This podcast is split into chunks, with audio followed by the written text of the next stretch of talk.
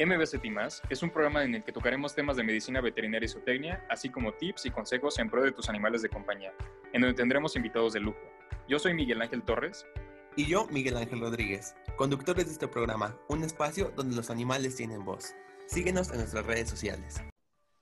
Hoy tenemos como invitada especial a la doctora Talia Misen Tremorio. Ella trabaja con peritaje y medicina veterinaria forense, es perito en el Tribunal de Justicia de Sao Paulo en el área de procesos civiles.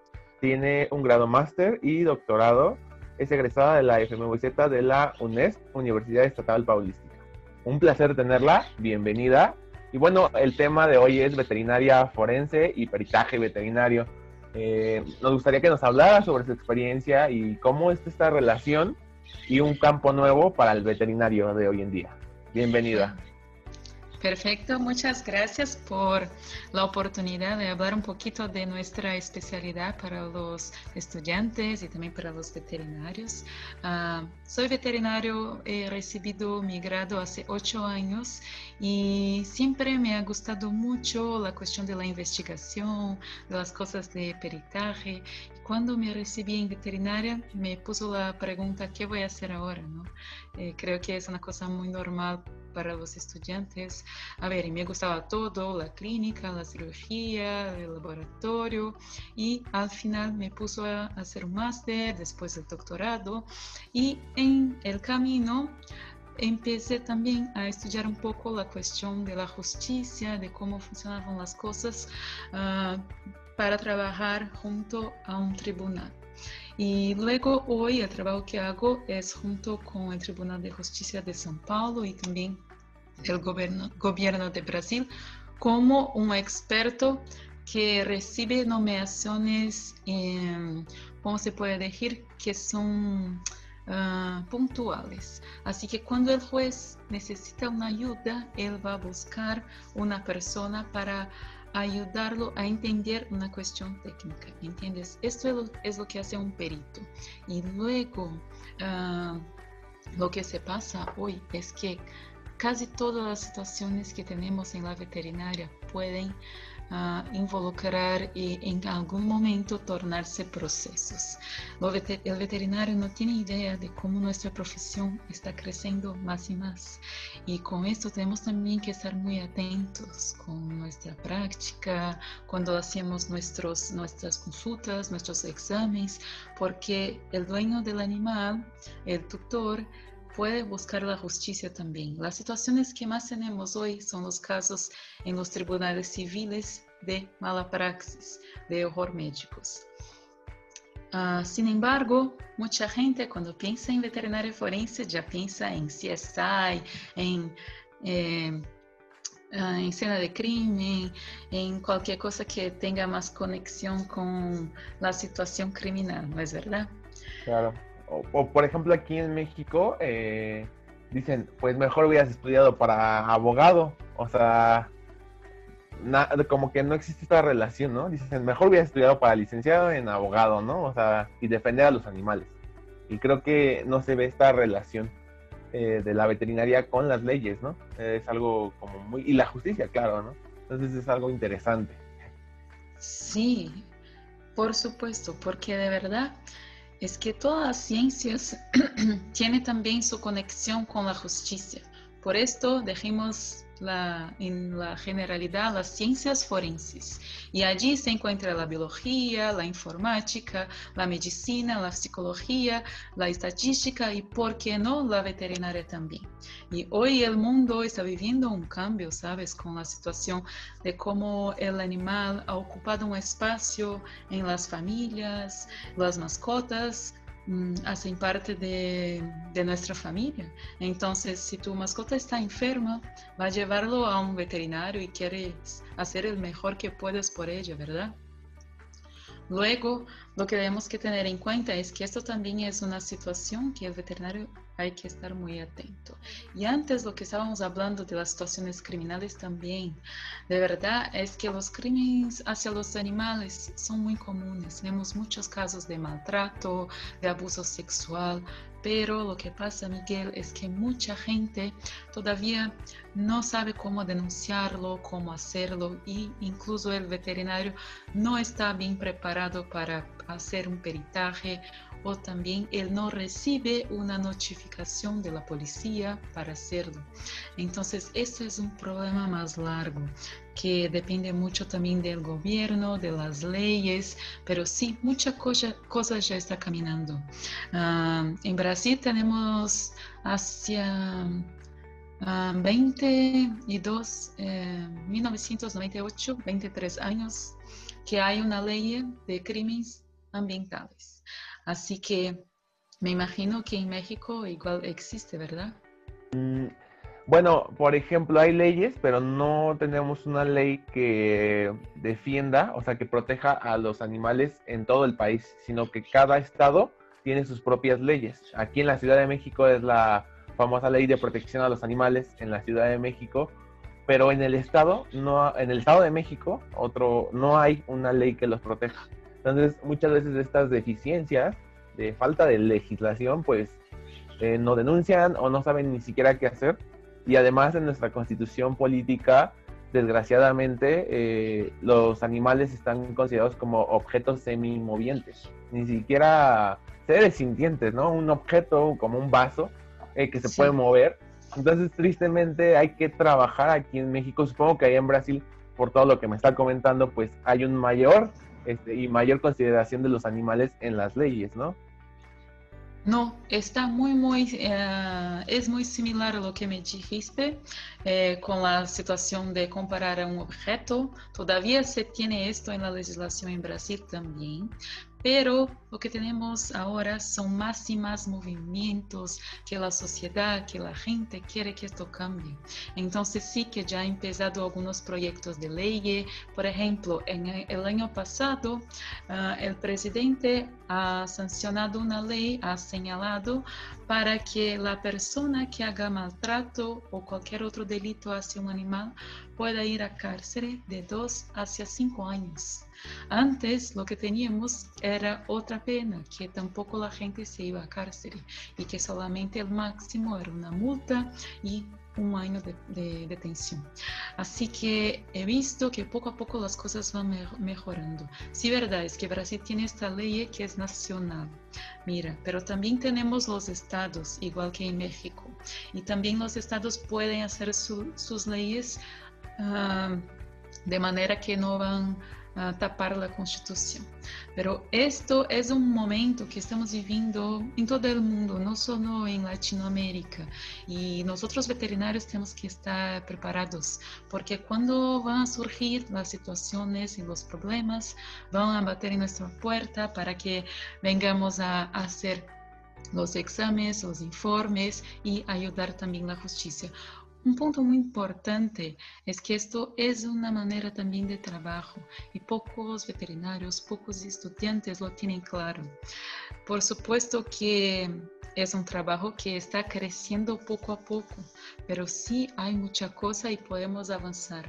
También con la ciencia, haciendo investigaciones, pesquisando, buscando más respuesta para las cosas que todavía cuando vamos a un tribunal a hacer un informe todavía no hay respuesta. Hay mucho que estudiar en esta línea. Y por ejemplo, aquí la relación, eh, porque pues hablan de las necropsias, ¿no? Y todo eso. Eh, ¿Se trabaja de la mano o cómo es la relación de un patólogo y un perito veterinario? ¿Trabajan de la mano o se necesita, yo egresé de veterinario, tengo los conocimientos, claro, de patología, pero no a profundidad? Entonces, ¿cómo se maneja esto? Allá en Brasil? A ver, esto es una cosa que en general mucha gente hace confusión.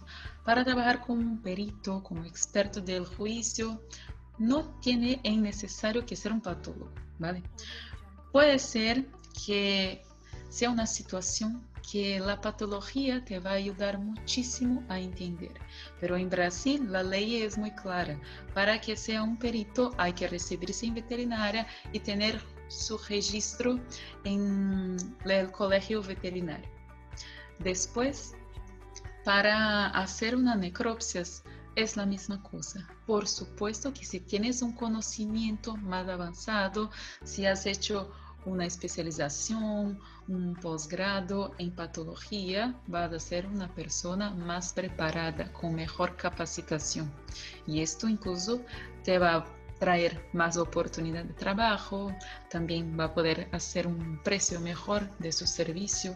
Esto es un otro punto interesante, por eso siempre tenemos la obligación como veterinarios de seguir estudiando, porque la ciencia, la salud es una cosa que está siempre cambiando, ¿no? ¿Verdad? Que hace un año no teníamos esa situación de la pandemia que vivimos hoy. Y si los agentes que la gente que trabaja en la salud no sigue actualizándose, nunca va a saber lo que se puede pasar después o si, después o si están todavía haciendo de la manera correcta. Entonces, lo que es importante es que el perito no siempre va a ser una cosa de patología. No, puede ser que la pregunta de juez sea, uh, ¿qué ha hecho esta persona hacia el animal y qué daño ha hecho hacia el animal. Puede ser que tu examen sea solamente para hacer una identificación si hubo o no un abuso sexual.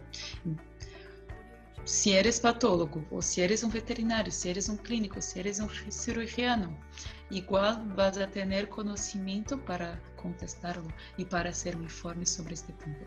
La diferencia es que para trabajar con peritaje necesita tener un conocimiento de peritaje, ¿entiende? Y esto se aprende bueno, haciendo cursos, formaciones, estudiando y claro, estando en la universidad. Uh, creo que en México también ya hay eh, escuelas de criminología, ¿verdad? Y criminalística.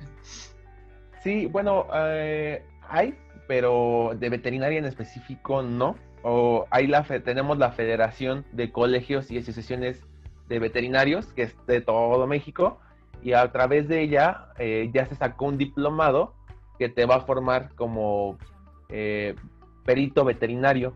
pero con la pandemia ahorita se vio afectado, ¿no? Por la parte práctica. Entonces ahorita está como, llevaban dos meses de apenas hacerlo y llegó la pandemia y ahí se quedó. Pero ya se está trabajando en estas este, acciones y también la idea es como montar después una red de, peritos, una red de investigación y estar ahí entre todos, ¿no? Entre todos los estados de la República. Y este curso sí tenía, bueno, sí tuvo éxito, eh, estaban veterinarios de diferentes estados y, y, pues ahí va, ¿no? Pero sí, o llegó la pandemia y tuvo que interrumpirse. Pero bueno, ya en algún momento se va a tener que retomar. Y sí hay muchas escuelas de criminalística, pero no enfocadas a veterinarios. Claro. Esto es un detalle muy importante lo que has dicho ahora, porque por supuesto que no hay. Es una cosa que está uh, emergiendo en los últimos años, aunque la veterinaria forense, cuando explico en mis clases, en mis charlas, ya existe hace mucho. Hace el código de Hammurabi en la Mesopotamia, ya teníamos mención hacia la veterinaria forense. Entonces, esto es milenario. Pero en los últimos 20, 30 años, esto ha crecido muchísimo. Así que la idea es nosotros buscarnos la información y traerla para la veterinaria. ¿Por qué? Porque la veterinaria forense es una intersección del conocimiento del veterinario para ayudar la justicia, ¿verdad? Entonces, tenemos que utilizar las técnicas, conocer los conceptos de criminalística, de cadena de custodia, de achados de hallazgo del crimen, de toma de muestras, de hacer los exámenes de peritaje, de hacer informes. Y esto los criminalísticos y los criminosos lo saben mucho mejor, pero no saben nada de veterinaria. Así que tenemos que buscar allí también esta información para hacer una intersección y luego tener el perito veterinario listo para ayudar a la justicia. Claro, y por ejemplo también eh, en las dudas que luego preguntan, porque eh, acá en la Facultad de Veterinaria de la UNAM llevan la materia de marco legal, marco legal de la medicina veterinaria y zootecnia en cuarto semestre. Entonces muchos dicen, ay, es que esto, este trabajo es de, de oficina, de estar todo el día en una computadora. Eso no es veterinaria. Yo quiero estar con las vacas, este, palpándolas. Pero pues no, yo creo que no es así, ¿verdad? O sea, obviamente tiene su parte práctica, el ejercer como perito. Esto es un punto muy importante también porque en mi trabajo hoy como perito, un 90% yo estoy en un ordenador. Así que si tienes dudas, si quieres o no hacerlo, ya puede cortarlo si no te gusta leer mucho, sentar, consultar informaciones, artículos. Hay también que mirar si tú tienes... Ah, cuando estoy dirigiendo tú, puede ser cualquier persona que está escuchando este podcast, pero si te gusta esta cosa, por esto es muy importante hacer las pasantías cuando eres estudiante, conocer bien las oportunidades que esto te puede traer o no, y la posibilidad también de hacer un trabajo y conciliación con otro. La peritaje hoy también me trae la posibilidad de hacer otras cosas. Por ejemplo, yo soy profesora y soy perito. Puede ser los dos porque es posible. ¿Entiendes? Entonces puede ser que puedes trabajar como perito y también como un cirujano. Solo tiene que hacer la conciliación del trabajo. Es posible.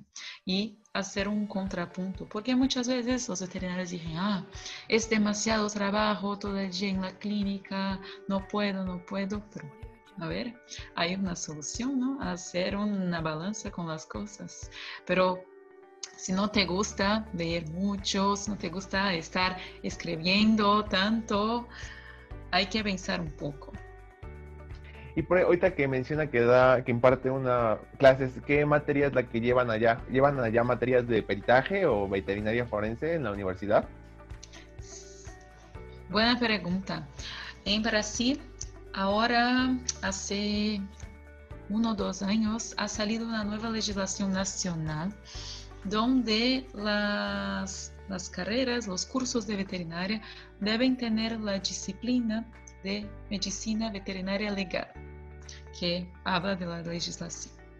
Uh, pero, para que tengas una idea, eh, la universidad que he hecho eh, en Botucatu, la UNESP, ha sido la primera universidad de Brasil que tuvo una, una clase de medicina veterinaria legal. Esto en 1988. Entonces, antes no existía.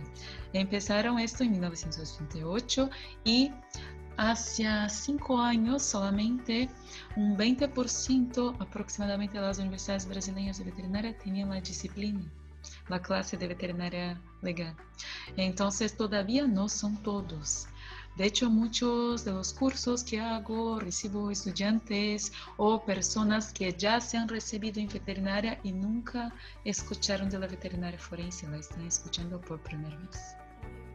Sí, apenas está dando como difusión, ¿no? Yo creo que eh, mediante, por ejemplo, ahorita con todo esto de la pandemia, también yo lo veo como que fue una oportunidad de que se pudieran hacer muchas cosas como lo que estamos haciendo ahorita, ¿no? Que desde allá hasta acá estamos platicando y esto lo van a escuchar muchas personas, ¿no? Entonces yo creo que es parte de también educar y al propio gremio, ¿no? O sea, al propio gremio decirle, mira, esto es veterinaria, pero hay nuevas, nuevas cosas que puedes hacer y no verlo como una competencia, claro que no, o sea, es como trabajar entre pares, ¿no? Entre pares y y seguir desarrollando más y más. Sí, y en Latinoamérica tenemos que hacer muchos cambios, intercambios, porque somos uh, países que hubieran sufrido una colonización, un proceso complicado, que han traído muchos prejuicios para nuestra sociedad. Entonces yo creo que tenemos que aprovechar todas las ventajas que tenemos y trabajar juntos para avanzar más y más. Uh, somos uh, países muy ricos en el aspecto de la posibilidad de desenvolvimiento, de desarrollar las cosas, perdón, en la posibilidad de intercambiar con la gente. Entonces tenemos que apoyarnos más y más y la veterinaria forense va a crecer también de. Hay gente en México que ya está trabajando, Alan, que ha creado grupos y formaciones también, eh, una página genial con la cuestión de la veterinaria forense. Entonces, la gente que está interesada puede buscarlo, puede hacer un colegio de veterinarios forenses y buscar conocimiento también con la gente de otras áreas, por ejemplo, los criminólogos, los médicos, ah, los odontólogos y los químicos, los farmacéuticos, todos se puede aprender muchísimo cuando se intercambia. Ahorita que menciona eso de eh, multidisciplinariamente, aquí en México sí existe peritaje, pero de biólogos. Y de hecho, algunos biólogos estaban impartiendo cierta, ciertos temas en este diplomado que, les, que le hablaba anteriormente de veterinarios forenses. Entonces, aquí en México sí hay biólogos forenses de esa parte, ¿no? Y bueno, a ver, una, este, esta pregunta. Cinco cosas que le gusten de veterinaria forense. Así que diga, me apasiona. Ah, bueno, genial. A mí, cinco cosas que me gustan. Bueno, la primera cosa que me gusta es ayudar la justicia hacia a favor de los animales. Esta es lo principal. Luego es ayudar la justicia para ayudar también las personas, porque no es verdad que el veterinario no, no está involucrado con la gente. Y también el tercer para el medio ambiente. Entonces, estos puntos están interconectados, ¿sí? Que es el concepto una sola salud, ¿no? La salud humana, animal y ambiental. Bueno, puedo decir que esto es una cosa, una razón por la, cual me gusta mucho. Ah, bueno, y después también por la posibilidad de hacer un trabajo multidisciplinario, eso es muy rico, por la posibilidad de trabajar de una manera de cualquier sitio. Yo puedo hacer mucho de mi trabajo en cualquier parte del mundo. También por poder enseñar a la gente que está interesada en aprender y difundir este conocimiento. Así que estas son unas cosas, pero yo me imagino que le gustaría a la gente decir lo que me gusta, por ejemplo, hacer una necropsia, ir a una escena de crimen, una cosa así, ¿verdad? Pero ya te digo que lo que me gusta es la enseñanza y la posibilidad de ayudar a la justicia, pero hay casos y casos. Me gustan mucho los casos y las situaciones cuando yo puedo probar que hay un error médico y hacer un examen de cuerpo de delito en animal. Avaliar, evaluar las lesiones, puede hacer un, utilizar, por ejemplo, una cosa como una regla donde se puede hacer las misturaciones, donde se puede sacar las fotos y después examinarlas en el ordenador y montar mi informe. ¿Sí? La necropsia también me gusta mucho.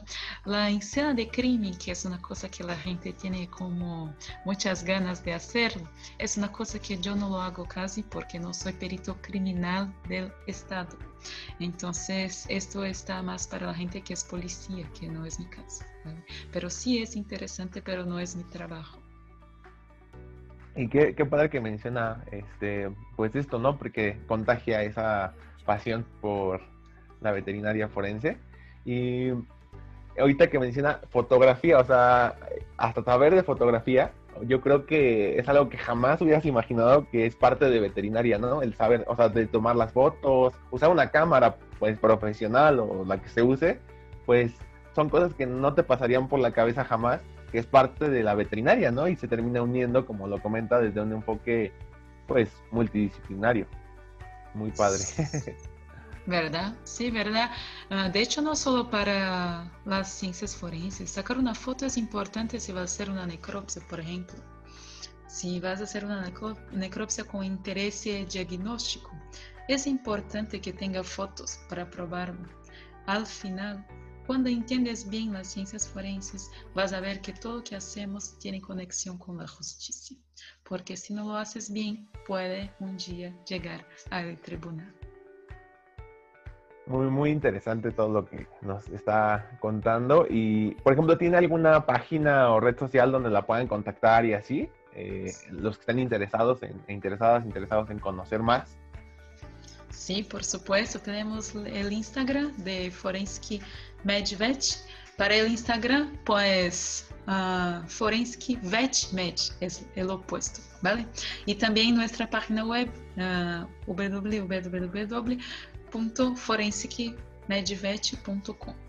Allí puedes encontrar información. Si escribe en Instagram, yo cuando puedo les contesto y también tienes mi contacto. Cuando quieras estoy a disposición para que los estudiantes, los profesionales, estoy siempre abierta a hacer intercambios, a hacer conversaciones como hoy, lo que sea posible, aunque tenemos un cambio de, de horas, ¿verdad? Pero no pasa nada, siempre se puede ajustar. Aquí, aquí es temprano, aquí es la una y media apenas. Vaya, ya, acá ya son las cinco, ¿no? ¿Van a ser las cinco ya? Oh, sí, es que yo vivo en Francia, entonces oh. aquí ya son las 8 y 30. Oh, my God. oh, ya veo, ya veo. Pues, este, no sé, algún consejo que le quiera dar a, a, los y las alumnas que están escuchando esto, que están estudiando veterinaria, todavía no saben, como lo mencionaba, ¿no? Que sales y dices, ¿y ahora qué voy a hacer? ¿A qué me voy a dedicar? Eh, pero hay muchos que sí están como interesados en esta área. ¿Qué consejo les daría? Ahorita que está la pandemia y un poquito como desmotivados porque no hay práctica y todo este tipo de cosas. Esto es muy triste. Hay que hacer una, un papel y escribir todo lo que te gusta. Luego hay que probar a ver si te gusta de verdad. Entonces, me gusta tal cosa, tal cosa y Voy a comenzar, hago cursos, escucho charlas. Cuando puedo irme a prácticas, voy a buscar una pasantía y allí yo voy a comenzar a ver si esto me gusta o no. Luego, si te gusta, tienes que hacer una inversión en esta cosa, porque la inversión es tiempo y también un poco de dinero, claro. Esto es un punto complicado porque la situación entiendo que es complicado para todos. En Brasil también eh, estamos en un momento difícil de, la, difícil de la economía, pero no hay manera que se pueda aprender si no busque las cosas buenas que están a disposición y a veces esto es una inversión necesaria para que se pueda proyectar el futuro, pero luego si tienes más problemas y más cosas que no están dejando que salgas, que saltes tu camino para que avances, busques también otra ayuda, una terapia, alguna cosa así, para que puedas avanzar, ¿vale? Y nada, pero hay mucha cosa en internet, mucha cosa gratuita también. Uh, por supuesto que es demasiada información, entonces hay que hacer una selección de lo que vas a ver para que no te quedes un poco perdido, porque si no es una mezcla de cosas y eh, se queda un poco loca la cabeza, ¿no? Pero esta es mi sugestión, su, sugerencia y bueno, siempre mucho respeto, a los animales, estudio y hay que ser feliz también.